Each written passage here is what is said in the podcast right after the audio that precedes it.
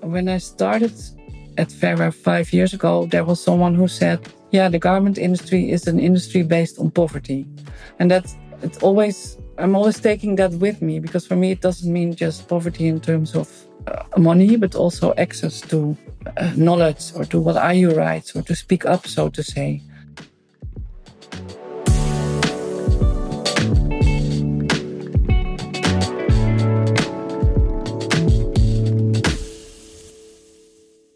Hello and welcome to New Horizons, the podcast where we discuss sustainability in the outdoor industry. My name is Fabian Nenzer. In this podcast series, we explore the behind the scenes of sustainability. Sustainability is a very important topic for us at Globetrotter. And so far in this series, we have talked about circularity, activism, innovation, packaging, traveling, and many more topics. And we have spoken to game changing personalities. Today, we once more want to talk about social responsibility in the supply chain. Just about 10 years ago, one of the most terrible disasters in the history of garment making sent shockwaves through the world. On the 24th of April 2013, an eight story commercial building called Rana Plaza collapsed in Bangladesh, claiming thousands of lives and many more injured many fashion brands were producing their clothing in that building at that time and were held responsible by human rights groups. Of course, that's rightly so. One of the main human rights multi stakeholder initiatives that is engaged in safe and fair working conditions in Bangladesh and many other countries is the Fair Wear Foundation, with a mission to improve the many lives of the workers in the supply chain.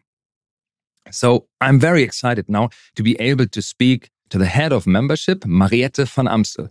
Hello, Mariette. Welcome to New Horizons. Thanks for your uh, introduction and uh, for having me, uh, Fabian. The pleasure is on my side. Mariette, it's great to have you with us in the studio today. Coming from the perspective of an outdoor business, the Fair Wear Foundation is one of the most renowned human rights multi stakeholder initiatives and in the supply chain. And many outdoor brands are Fair Wear Foundation members. Yeah, indeed. Mariette, what we would like to experience in this conversation is to understand today's human rights situation in producing countries and Fair Wear's approach to improve the situation. And there's also a lot happening from the regulatory side, like in Germany with the Supply Chain Due Diligence Act. So I'm, of course, also very interested how this will influence your work and, of course, what potential positive changes this might bring. Yeah, and we have a lot there. And also, of course, working together with Jack Wolfskin, where you have the other part, we also have a pilot there. So um, really interesting to uh, to share that with you as well. Yeah, so cool. We'll we'll touch upon that for sure. Um, Mariette, my first question. Um, very often I found the Fair Wear Foundation uh, logo on a hang tag of a product. So yeah. I, I thought maybe we can start with with that one. What does that actually mean when a customer would, would see a Fair Wear Foundation logo on a hang tag? Yeah. Yeah, that's a very good and relevant question. Um, uh, because if you are choosing a hang tag, you have, of course, certification where you know this is about the product. But uh, for a Fair Wear logo, that's actually not the case. And if you look on the logo, it, it always says the brand and then the name of the brand is a member or is a proud member of Fair Wear. So it's not this product is 100% fair, so to say, but it says the brand is a member. And sometimes what you see is leader, and then the brand is leader status. And a lot of outdoor brands are also having leader leader uh, status there as well. And it says something about the effort of the brands and how they try to improve human rights in their specific supply chain. We have it's called let's say stay and pay approach. So if if if some bad things are happening or if some human rights violations are happening in a factory, we don't say leave, uh, find something better, but we say it's your responsibility as a brand to work on this and to improve this and to really do your utter best to to make sure that this is improved in the end for the worker who uh, who is suffering from this. So, and then every year, what we have is it's called brand performance check. So we go to the to the brand. Uh, our, our, members are European-based uh, brands, mm-hmm. and then we ask, "What have you done in your own supply chain to improve the situation of the workers in the factory. And then uh, you can see uh, there are a lot of questions there, and uh, brands get a score, and the score has uh, let a, a, category added. So it's good and mm-hmm, leader. Mm-hmm. And if you have good and leader, you're allowed to have this on the hang tag of your product. And it means actually, I'm good in trying to improve the situation of the workers in my supply, supply chain, or I'm leader, I'm a bit better. And there we're also very transparent because the brand performance check report is also published on our website. So as a consumer or as an interested NGO or as a, a factory, you can just go to our website and see yeah, okay, but they have leader status, but they, for example, have 90 points. So there are also still 10 points still to improve. And it's this and that and that and that. So it means um, you have a brand who cares. It means you have a mm-hmm. brand who, that is taking responsibility and is not running away if there are issues, but is, uh, is willing to take it up and to, um, to use the, the, the power that you have as a buyer mm-hmm. for the good of the workers. Thanks so much for clarifying that. One follow up question on that, maybe. So, uh, if I got it right, so if you're good or excellent looking at the scoring that you receive at the end of the year, then you are allowed to use the Fairwear Foundation logo on a hang tag, yeah. Yeah. either with or without the leadership status. Yeah. But if you're not uh, reaching that uh, level, then you're not allowed to use the Fairwear Foundation logo on yeah. a hang tag in, yeah. in context of your products. Yeah, yeah, and also related to websites. So you have also mm -hmm. two other categories. It's needs improvement and it's suspended. Mm -hmm. And needs improvement is something for a year, and then you get a year time to improve. And if it's suspended, then you're not use allowed to use any communication on hangtag or website or whatever, because then actually yeah, it's it's it, you're in a situation where, as a brand, you're not taking that responsibility. And if it's second year need, uh, so, um, uh, if you score the next year again after needs improvement, uh, is again really bad, then you get suspended. So there's okay. a whole trajectory, and then we of course have discussions. Yeah, how much sense does it make that you as a brand uh, are member of Fairwear? Mm -hmm. because either you cannot or you do not want to or you uh, uh, uh, match our system and we are i think you mentioned in the beginning the most ambitious um, human rights initiatives as yeah maybe there's another initiative which is uh, suiting better which is maybe less ambitious because we are really working with the front runner brands and yeah we expect dedication and we expect a lot of um, also resources in ter terms of capacity. Is there someone who can do this? But also financially to work on human rights in your in your human rights mm -hmm. or in your supply chain. Yeah. So very sophisticated brands you're working with because they know that the Fairwear Foundation is one of the most really re renowned um, multi-stakeholder initiatives in, in, in order to improve the human rights situation in producing countries. And we'll talk. You mentioned um, Jack Wolfskin. So we'll talk also to Melanie Kuntnawitz, yeah. who is in charge for uh, social compliance management at Jack Wolfskin, who's a member of the Fairwear Foundation and has for many years already also the, the leader status. Yes, yes, yes. And also, um, uh, they are a brand who is very much always taking the lead when they want to collaborate with other brands because that's something we encourage.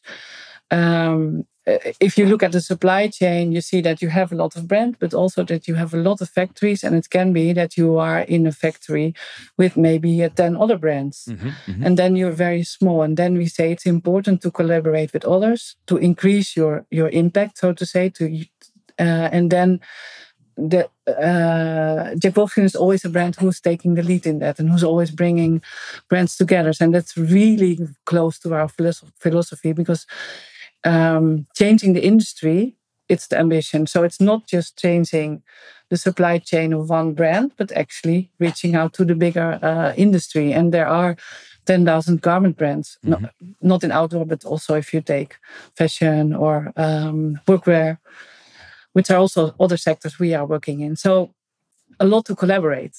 Yeah. Collaboration is key for scaling impact for sure. Yeah. Um, how does that work with, when sharing information, as you just explained? If, for instance, many brands are working in the same production, what what kind of um, instruments do you provide as as Fair Wear Foundation to the members? What um, what are the possibilities to yeah. to collaborate? Yeah, yeah, what we have is, and we just de developed that. Yeah, it's super exciting. It's uh, called uh, Human Rights due, uh, due Diligence Facilitation Tool. Mm -hmm. So you can actually see per country, like what are country risks. And that's something what we have. And we have uh, country teams who actually update that and to make sure that on country level you have it.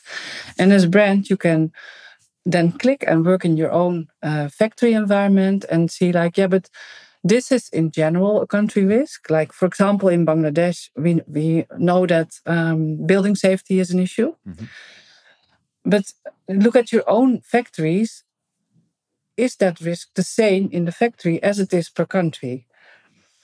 Um, and there we look at how uh, severe and how likely is a risk uh, to happen, and that you can you can do that together. And then also um, you can um, discuss with the factory management, and this can be the brand which is the biggest, but it can also be the brand which has really good relationship. It depends a bit. That's something for the brands to decide to say. But yeah, we need training on specific topics to make the mm-hmm. workers more aware uh, about their uh, own human rights.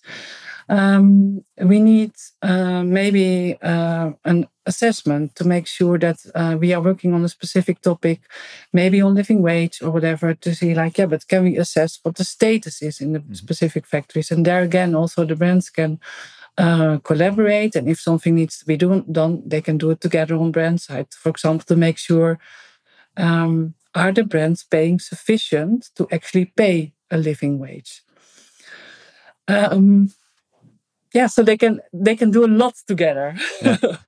So I assume if they if they're able to um, uh, to to get together in order to to drive change um, together, if they decide on certain actions to take together with management of production, then there needs to be some kind of possibility for the brand as well to see who's as well producing in that factory and yeah. then to reach out to these brands.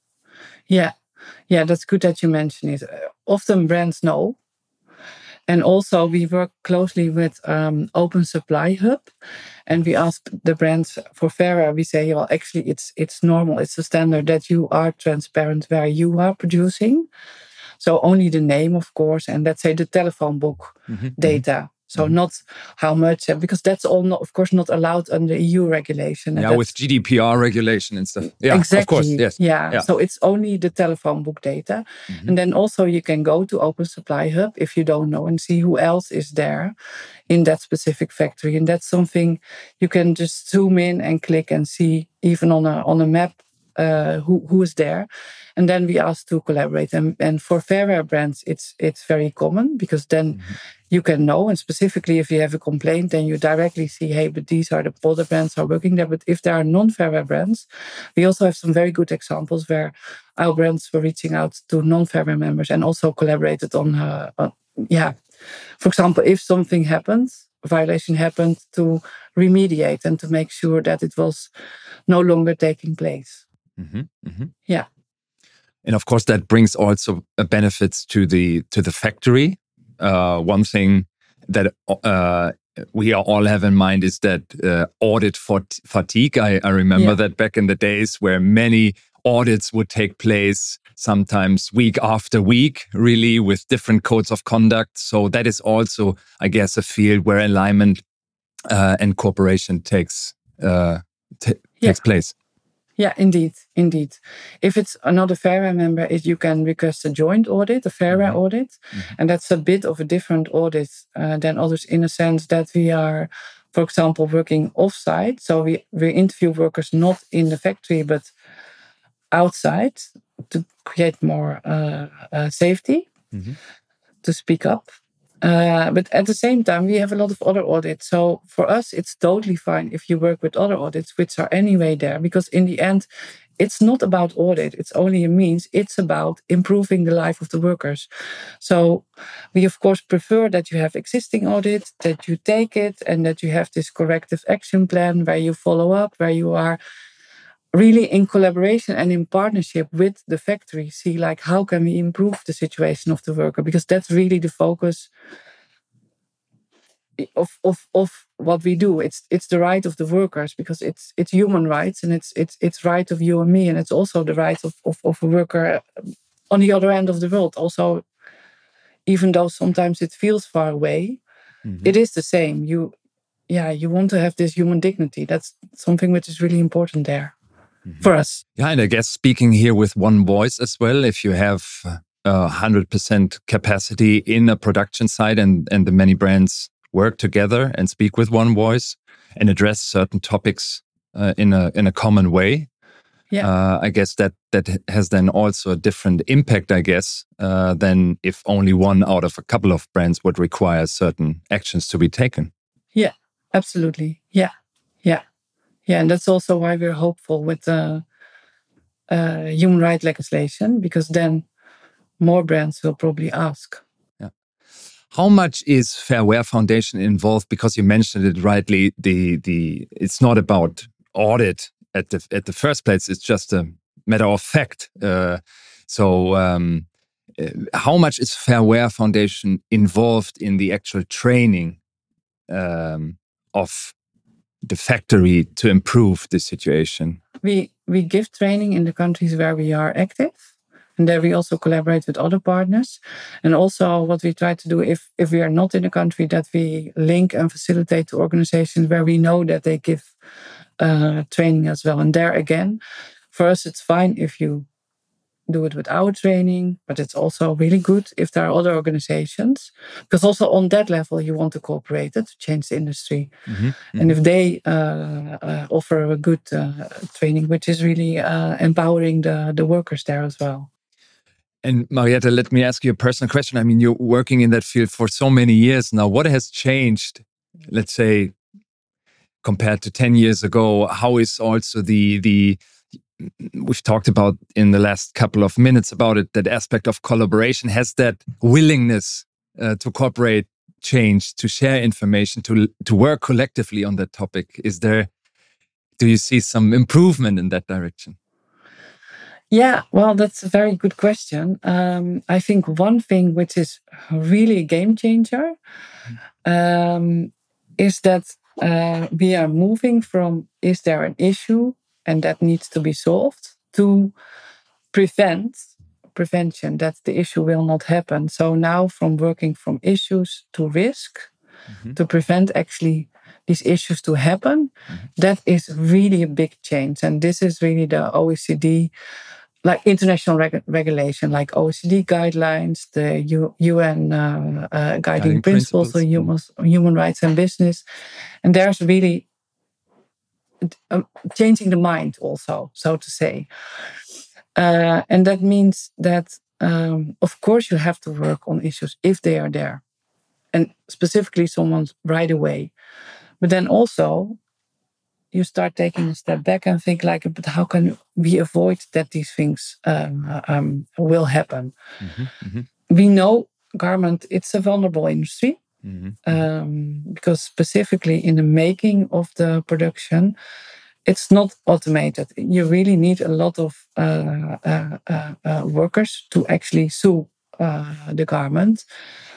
And when I started at Fair five years ago, there was someone who said, "Yeah, the garment industry is an industry based on poverty," and that's it's always. Mm-hmm I'm always taking that with me because for me it doesn't mean just poverty in terms of um, uh, money, but also access to uh, knowledge or to what are your rights or to speak up, so to say. And there we see some examples uh, with our brands where there are really steps taken in factories, where, for example, um, uh, there has been an approach on uh, working fair hours instead of working a lot of overtime. Mm-hmm. At the same time, we also see there's still a lot to do. And specifically, if you see that um, we are going to some new countries, uh, like for example Ethiopia, or uh, the basis minimum there is very low. So you sort of start again with the same topics. You start again with mm-hmm. legal minimum wage is like so low, and you cannot live from that. So it's also something which is um, there are a lot of interdependencies, so to say. Depending on the development that exists uh, regarding human rights in one country and and yeah, in yeah. which development phase they are. Indeed. Now that's exciting to, to hear. That really, as you as you just mentioned, so the the change from auditing and or seeing an, uh, an issue occurring and then acting on it, but rather working preventative. Yeah. And uh, seeing risk, evaluating risk, and acting upon it to prevent certain risks uh, uh, or certain violations to take place. And and one aspect that, or one instrument that is in place is the complaint mechanism. Yeah. Can you yeah. elaborate a bit on on how that yeah. works for our listeners? What Fair Wear has is a Fair Wear complaint helpline. And this is actually the safety net. It's the last step. What we ask of our brands is first to look at hey, is there an internal grievance mechanism in the factory? So, can you solve it there? And for example, if there is a complaint box, is it not uh, at a place where everyone can see that you're filing complaint? Or is there not a camera which can see who is filing complaint so that you actually guarantee that um, it is uh, safe to internally file a complaint if there's something wrong, if, mm-hmm. if a mm-hmm. worker wants to, do, to raise something. Is there a worker committee where um, topics can be discussed? If it's not one person, or is it more general? So there are a lot of intermediary steps first that we ask brands to work on. And then if all of that is not working, what we have is that in every factory where the Fair Wear member brands are working, there is a poster. And on the poster, you have uh, the yeah, we have a, a, standard with eight labor rights, which is directly linked to international legislation of the ILO. Mm-hmm. Um, and you can see them, and it's in um, uh, in icons and in local language. So, for example, if it's a factory in Turkey and we have um, Arab speaking workers and we have Turkish speaking workers, then you have two posters. You have an Arab speaking, uh, an Arab one and a Turkish one with a different phone number. And then what the workers can do, they can call that phone number, they get someone who speaks their own language. Mm-hmm uh, and who is listening to the complaint. And then what we do is we check is it an eligible complaint? Mm-hmm. And if so, then uh, it's coming to um, the brand. And then we explain to the brand look, this is the complaint. Like, for example, someone is fired but didn't get severance payment, or there are outstanding wages, or um, there's a lot of uh, uh, overtime which is involuntary, or well, it can be many things. Mm-hmm, mm-hmm. So then it goes to the brand. The brand talks to the factory management, and then usually the worker is uh, anonymous, is is protected.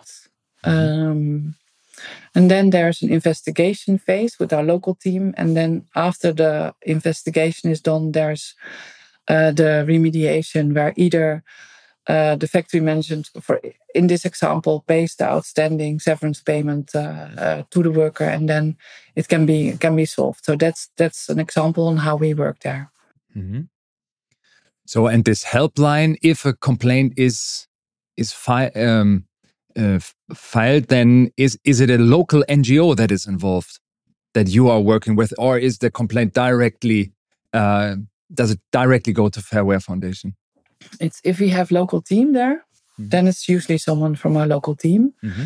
And in some cases, it, it can be another uh, NGO uh, uh, which is there. And in countries where we are not um, active, it's a it's an email. So it and we have one person who's responsible for all these complaints, and then this person gets it. But then, of course, there is the language issue. Mm-hmm because then you cannot do it in, in your own language, so to say. And what we see is that we get more and more complaints, for example, through our social media, like Facebook or whatever. Okay. Yeah, that's also a new new development there. Mm -hmm. One aspect I would like to um, talk about is um, the minimum wage and the fair wages. Yeah, uh, you just wage. Yeah, yeah, yeah, you just yeah. mentioned it um, with the examples. Uh, example Ethiopia. So maybe we can um, talk about a bit about that because I what I experience is that especially consumers are maybe not that involved in this this uh, discussion and maybe what the difference here is. So yeah, it's it's um, in countries where trade unions are very active. What you see is that the gap between legal minimum wage and the wage you can live from, the living wage, so where you can pay your rent, uh, pay your children's education, pay mm -hmm. just the normal things in life. That's relatively slow, or it's the same. Uh, but it's really different in a country where trade unions are not very active. We see a big difference uh, there because it's not negotiated uh, uh, uh, there and there's a weaker voice. What we see there is that there is a legal minimum wage, but the legal minimum wage is not enough to pay everything you need in your daily life. And what we see is that um, uh, if workers are working and getting paid around minimum legal minimum wage, for example, in um, countries like Vietnam, they work with piece rates. So the more pieces you make, the more you get uh, paid, and there are some bonuses. So they get the money not because they get the wages, which is related to legal minimum wage or close by, but they do something extra to get more money. But this is, of course, something we aim to limit the gap and to see if this can be actually, um, yeah, closer to each other yeah. to make so the, sure that yeah yeah so the, the part where the bonus part should be should be smaller here and yeah. not be the the the major or main part of the yeah. of the salary here. Yeah the bonus part should be bonus indeed like you're yeah. saying and not the salary. Yeah. Yeah. Yeah. Yeah. So that's a big difference there. Okay, and if I get that right, so it makes a huge difference from your perspective if if trade unions are involved. So when there are trade un, uh, unions involved, then the the minimum wage is kind of close to a fair fair wage and where uh, we have um, no trade unions involved then is actually there is a huge gap between the legal and the and the fair level yeah that's if if you look at it more from a broad perspective yeah. mm-hmm. country you see these differences where mm. trade unions are strong and where trade unions are, are weaker yeah True. And then, of course, I, I just mentioned that uh, um, the uh, uh, garment industry it's it's it's a labor intensive industry, and it tends to move to where wages are low. Mm-hmm. In case we notice um, that wages are paid below legal minimum wage, we see it as something where, let's say, the house is on fire. As brand, you have to be really, really very active and make sure that this is covered right away.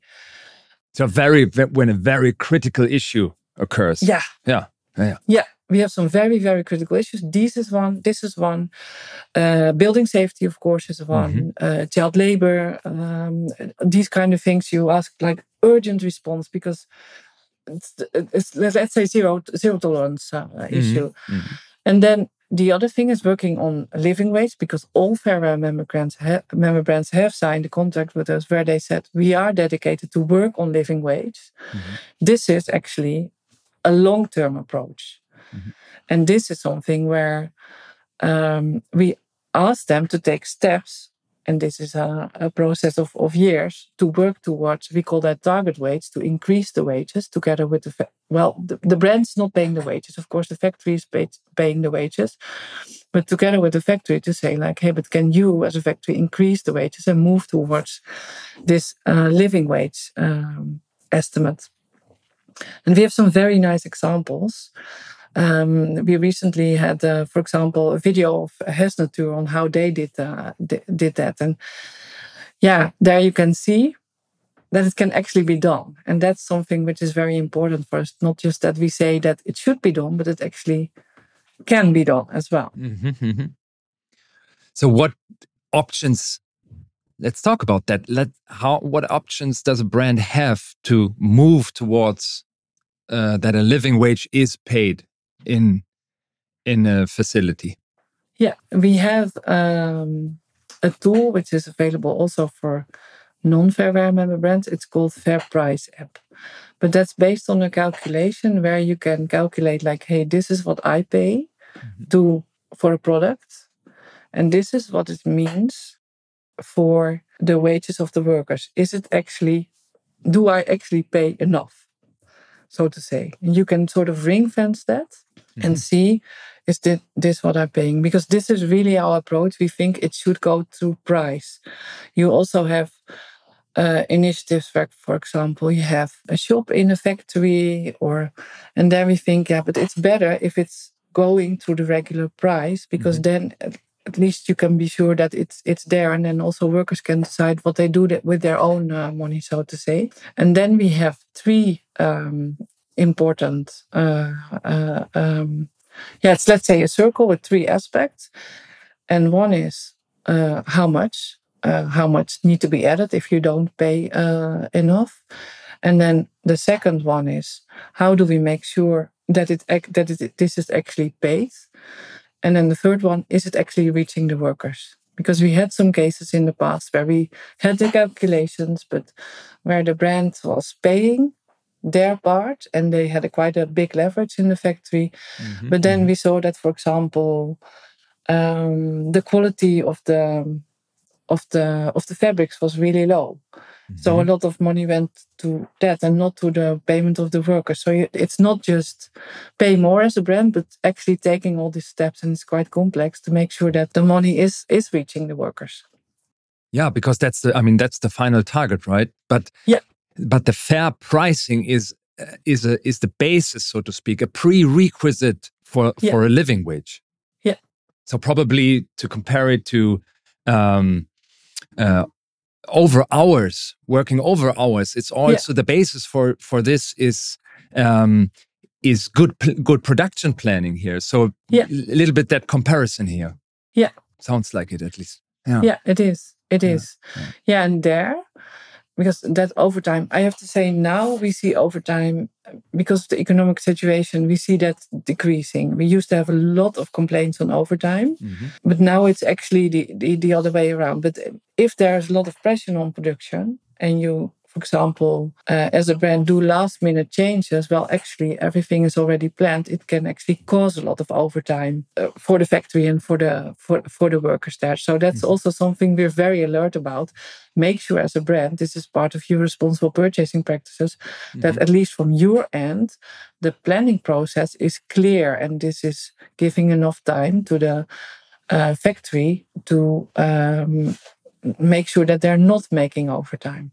Yeah. And there is actually also one specific initiative, the Better Buying Initiative, that exactly uh, starts here to say, okay, the it's not it's not the way that uh, the brand is doing auditing and rating towards the facility, but the other way around, actually. So the production is rating the brand about yeah. responsible purchasing practices yeah. and how that influences again on on social responsibility in their production, right? Yeah. Are you working yeah. together with Better Buying as well, sharing that information? Yeah, yeah, yeah. We do, we do, and also um, what we plan to do to, to because we yeah we we've worked on so many new exciting things is also uh, to make sure that this is part actually of our own uh, methodology. That's something which is still uh, coming because we are working mm-hmm. in this bigger HRDD facilitation tool. But there you actually want to increase the, the worker voice, but also the the, the uh, yeah the, the factory management who can actually say something about uh, about this as well, and preferably also like hey what to improve and what is yeah, what, what, what needs to be better? And it's vulnerable because it is your client in the end. Mm-hmm. So we also want to be careful there. Can you give us an example on the main concerns, for example, when it comes to pregnancy and maternity leave? Yeah, it's it's um, it's of course a huge uh, thing, and I can take for example Vietnam because that's uh, a lot of outdoor brands are producing in Vietnam. There, 80% of the of the of the workforce, uh, about 3 million workers, they are uh, females. And the age is quite young. It's between 20 and 27 years old. And then the working day, it's between eight or 10 hours. And then in peak season, it may be 12.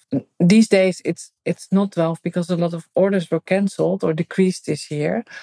So, uh, yes, workers have been forced to take uh, unpaid leave, but uh, and that has affected their income. So, what happens uh, related to pregnancy? There are a lot of favorable regulations uh, for to protect pregnant workers. So that's actually a good thing. So, for example, a female worker, she cannot perform any heavy or hazardous uh, or harmful work. So, what happens then is uh, is that um, she will receive uh, her her income.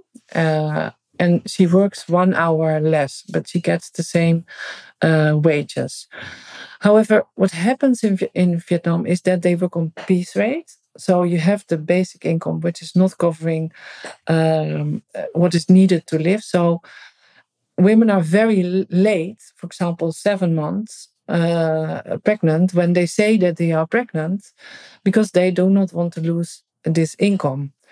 Uh, even though the legislation is in favor and wants to protect the women, it it in the end doesn't mean that the, that the, yeah it means less money uh, on the table. So this is an example with pregnancy where it's tried, uh, but where you also see it's not always uh, uh, uh, working, so to say. Another thing is maternity leave. Yeah, um, do women get paid? And there also we have in Vietnam legislation um, because women are entitled to six months of uh, prenatal or postnatal leave. And then what happens is often that the workers they come earlier. Uh, so after four months, for example, if they uh, if the employer agrees, and the maternity leave is paid by social ins- insurance. Um, but here there's a big but.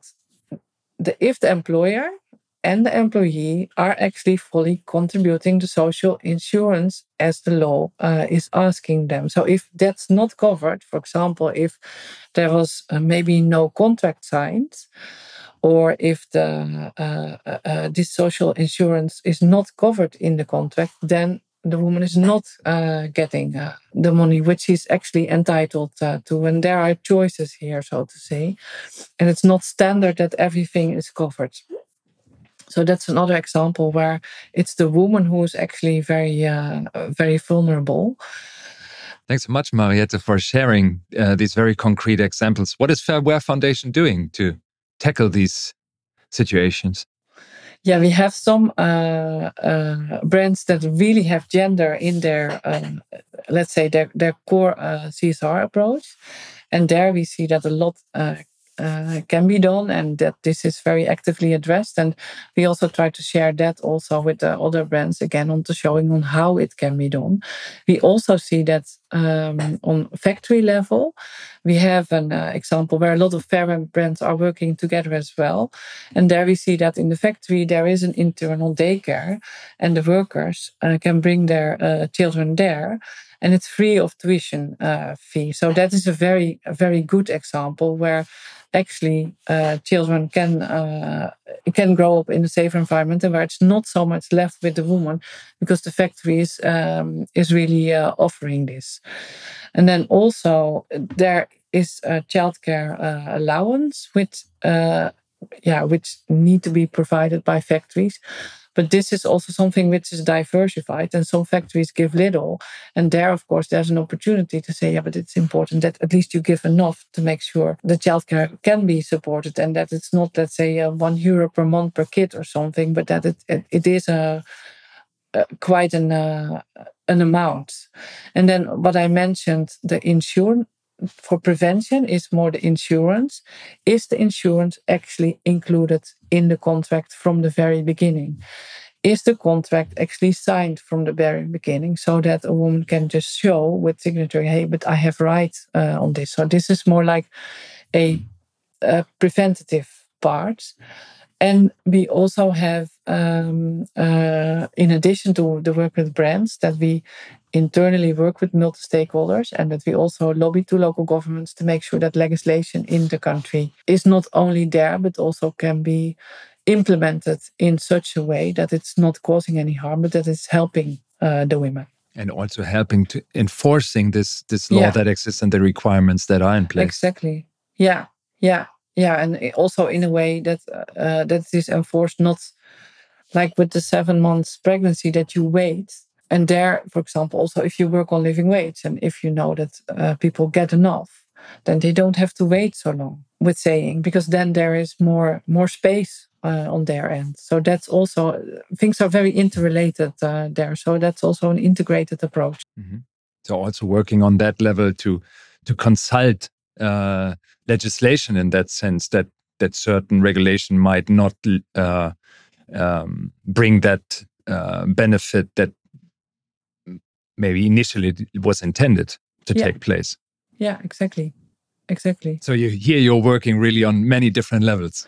Yes, yes, and all these human rights are so related to each other. And yeah, we, for example, here uh, sometimes related to overtime. This is a bit of a different example. Like, yeah, but people really want to work overtime. And then what we say is, yeah, if you're not earning enough, the choice to want to work overtime is really different than if you want to work overtime uh, because, for example, you're very passionate by your work and you anyway earn, earn enough. It's a very different choice, and you cannot compare these kind of choices. So it's it's way too easy to say, yeah, but workers want to work overtime. If you're too far away from a living wage, actually. Yeah. Yeah because the yeah. intention is a totally different. Uh, yeah. Thanks, uh, Mariette, for sharing these very concrete examples that, um, yeah, contextualizes what we discussed before. One aspect we also want to cover in our conversation today is uh, new legislation that yeah. is coming up, and you mentioned it already. Can you give us a brief overview of what is coming from politics and how how do these new pieces of legislation, like the German due diligence Supply Chain Act will influence your work at uh, Fair Wear Foundation?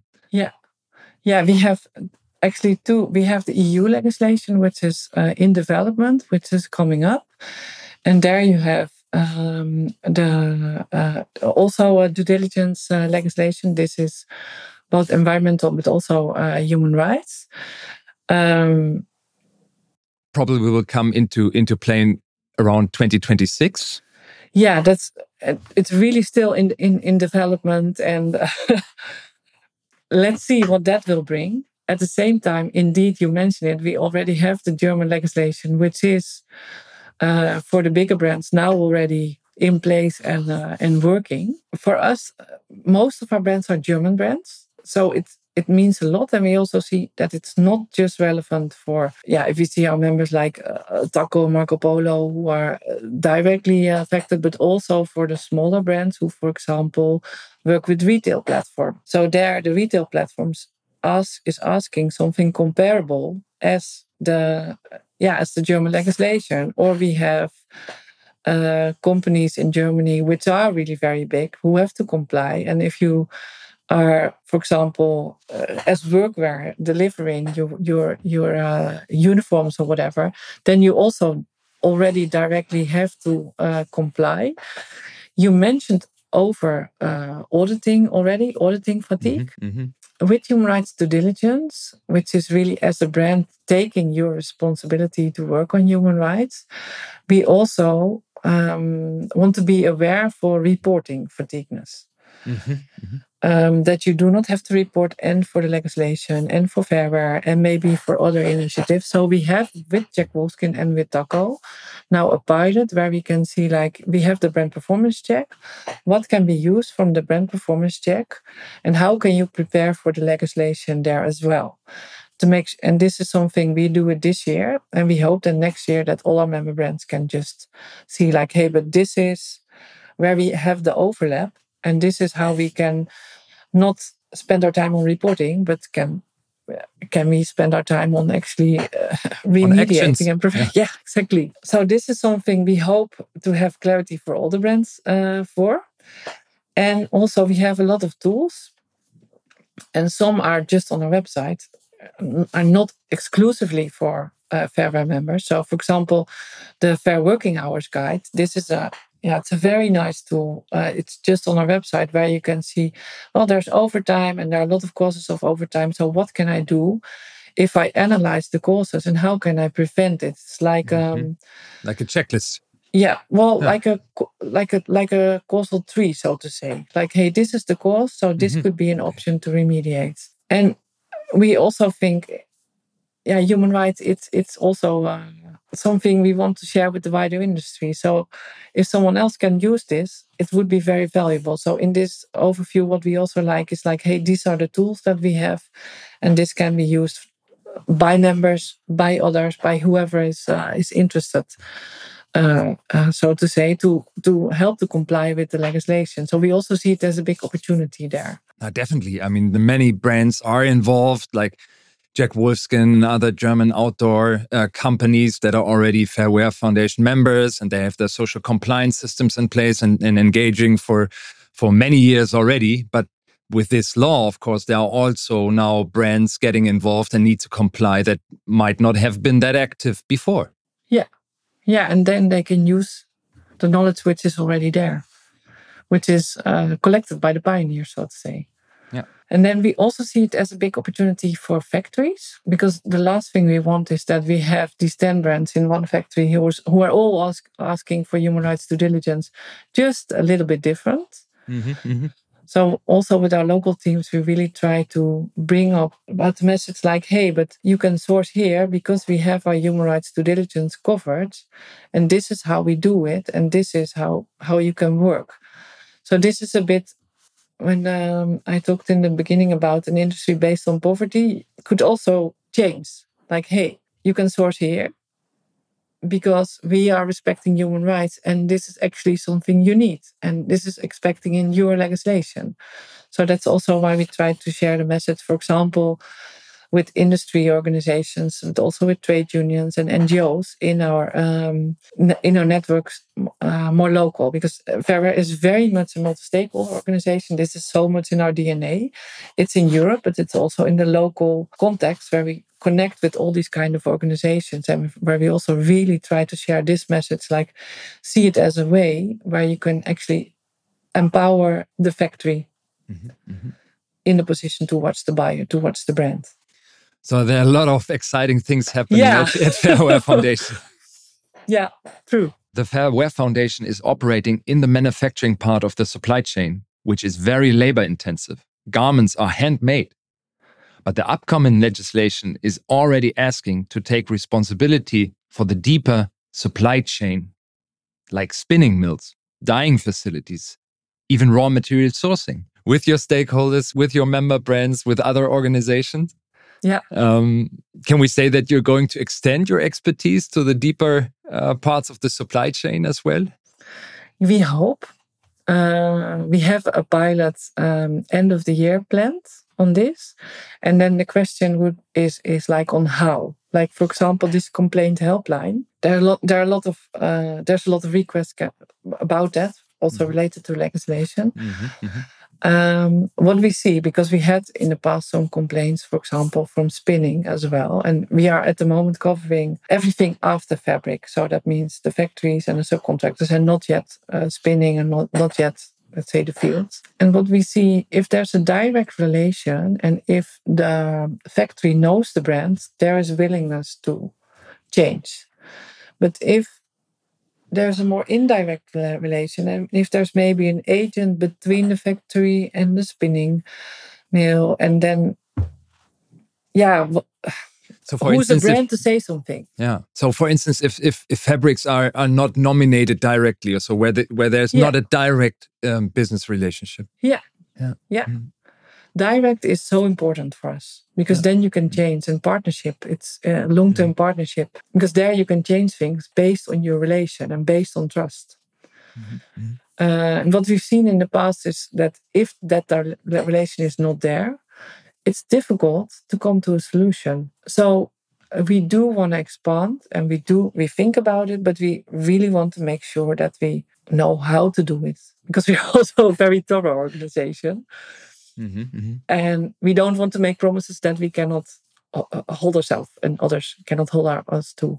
So that's something, yeah, that's we want to do. Yeah. You want to do, and that's under development. Yeah. Yeah. To, yeah. to expand the, the impact you're creating as a yeah. as the Fair Wear Foundation. Can you give me an example for that?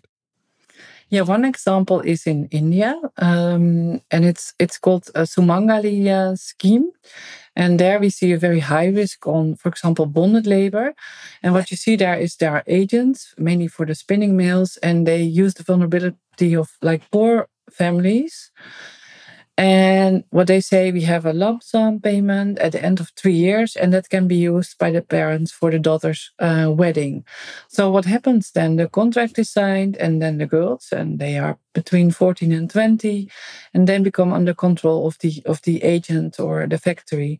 And then uh, specifically, if they are if they are in dormitories, then they have very limited freedom of movement, and they are forced to work excessive overtime or um, also not able to leave or sometimes sexual harassment and discrimination based on caste and these kind of things are uh, happening then. And this is an example where Fair Wear has guidance which is going uh, beyond the the tier one the into the deeper tiers because we have uh, very concrete suggestions for brands where they can address this and where they can address the risk and offer preventative steps on what you can do to identify is this actually happening? Um, is the production site employing migrants? Uh, are there hostels? And what is happening there to actually make sure that you are taking care of prevention for this not uh, to happen as well? What else should we talk about, Mariette? Is there something you want to highlight and mention? Yeah because you're talking about future developments, we have yes. what we are really doing now is trying to give our uh, uh, our members a platform on how they do uh, what they do and to explain a bit on how. So we have uh, a lot of videos and everything on best practices which are uh, coming and which are also uh, there. Mm-hmm. So that would also be interested if you're listening as a brand here to mm-hmm. follow up to get some inspiration. And there, related to that, we ha- we are also having at the moment a pilot, but we are thinking about expanding in, in it's a working title. It's now called Fair Wear Academy. Mm-hmm. And that is something which is um, yeah, you have the brand performance check, and this is about accountability. With Fair Wear Academy is more something light. This is more about what I mentioned earlier the access to our tools. Mm-hmm. We have a lot of very interesting tools and also to learning. And the learning is uh, something where we also again try to have a lot of uh, practices from other brands to see like yeah but how are others doing it to have that exchange? But also how can you for example use a tool in uh, in the best way? Or it could also be like hey what is the situation in a specific country and how can you uh, respond? Or if there is i don't know like for example we had the earthquake in turkey. Mm-hmm, mm-hmm. what can you do there? Uh, if if your factory uh, the factory you're, you're working with is affected and is in the area how can you actually help so we also have these kind of uh, practical things and through Fair Wear academy and we plan to launch that beginning of 2024 uh, but again maybe on another title. We've not yet decided uh, on this. Yeah, then you can see like, hey, but what what can be helpful uh, for me, and how can I make changes, and also how can I make changes because anyway, the legislation is is asking this of me, and how can I not how do you say invent the wheel, reinvent the wheel, mm-hmm, but mm-hmm, how can I mm-hmm. use the the knowledge which is already uh, which is already made there? Yeah, yeah and very inclusive approach. So really looking at the brands that are now starting because you have all the instruments already in place and the knowledge and to to to also allow these uh, brands now to to have access to these tools. Because it's about changing industry and it's about human rights of all. So it's i think yeah at least for me if you look at values like human rights it's something it's not inclusive. It's uh, we want everyone to have a dignified uh, living. So it's uh, inclusiveness and collaboration. That's yeah, it's, it's very much hard. Yeah, in our DNA, so to say. Absolutely, absolutely. Yeah, yeah. yeah. So it's it's and Fair Wear Foundation hopefully will grow in the future, and there are many more brands now starting. So getting them also involved. Yeah, Yeah, and this can also be uh, very uh, uh, indirectly. Like, for example, if they are a member of another initiative, mm-hmm. That they can have access to what we have. It, it, doesn't necessarily have to be that everyone is a member of Fair Wear, but mm-hmm. Mm-hmm. mm-hmm. Uh, let's just work together on uh, on making the world a bit, uh, yeah, of the workers a bit a bit better there. Yeah. So the law is helping to move in this direction. Definitely. Yeah. Yeah. And um, already in Germany, companies that are, have more than 3,000 employees are obliged yeah. to follow the law. As yeah. of 2024, it, the, the level is 1,000 employees. Yeah. yeah. So a lot of companies that uh, yeah, need to do the risk assessment, risk management, yeah. engage in preventive me measures, but also then, as you rightly explained, if there are complaints, to follow up on them, to get active in their supply chain, and of course also to do the documentation and reporting at the end of the year. Indeed, yeah, mm. yeah. And what we saw now is that the reporting guidelines in German are still in German, but we're very mm. curious what will happen there because we also think it should it, it will apply for non-German countries which mm-hmm. have Germany as a sourcing country. So let's see how that will also uh, develop. And like I mentioned, how we can make sure that it's not over-reporting for all these different initiatives, but also there how we can collaborate and how we can make sure that uh, at least what they are doing for us can is also relevant for the uh, German Supply Chain Act and the other way around. Yeah, that definitely should be a part of the effectiveness review, I guess. Yeah. yeah, absolutely. Yeah. Yeah. Mariette, thanks so much for being in the studio and for having this conversation. A lot of insights for us. Um, thank you so much. It was a pleasure to talk to you. Yeah, it was a pleasure to talk to you, and thanks. And uh, looking forward to hear uh, hear it uh, in combination also with what Melanie said. Yeah, absolutely. Um, I'm looking forward for uh, that insight as well uh, from Melanie, as she's in the outdoor industries for so many years already, yeah. bringing a a lot of expertise. And then we'll also have the perspective and view angle from a, a brand that is so active for so many years already. Yeah. Yeah. Mariette, thanks so much. Thanks a lot. we have learned from Mariette how complex and fast changing the working condition in producing countries are and how the Fair Wear Foundation is working with their members to support fair and safe working conditions. One of them is the German outdoor brand Jack Wolfskin. This is why I'm especially looking forward to speaking with Melanie Kuntnawitz from their brand perspective and how they are taking care of the workers in the supply chains. So please stay tuned for the second part of this podcast with Melanie, even though be aware, it will be in German. I hope you have enjoyed our program and please feel free to leave us a comment and let us know if there's anything you are interested in so we can help you find the answers you are looking for. In this rapidly changing environment where we face profound socio-economic change, getting informed and staying in touch with exciting new perspectives can offer hope and a brighter future for all of us. Thank you for listening to New Horizons, the podcast on sustainability in the outdoor industry. You can find us on Spotify, Apple Podcast, and of course our own website at globetrotter slash Neue Horizonte.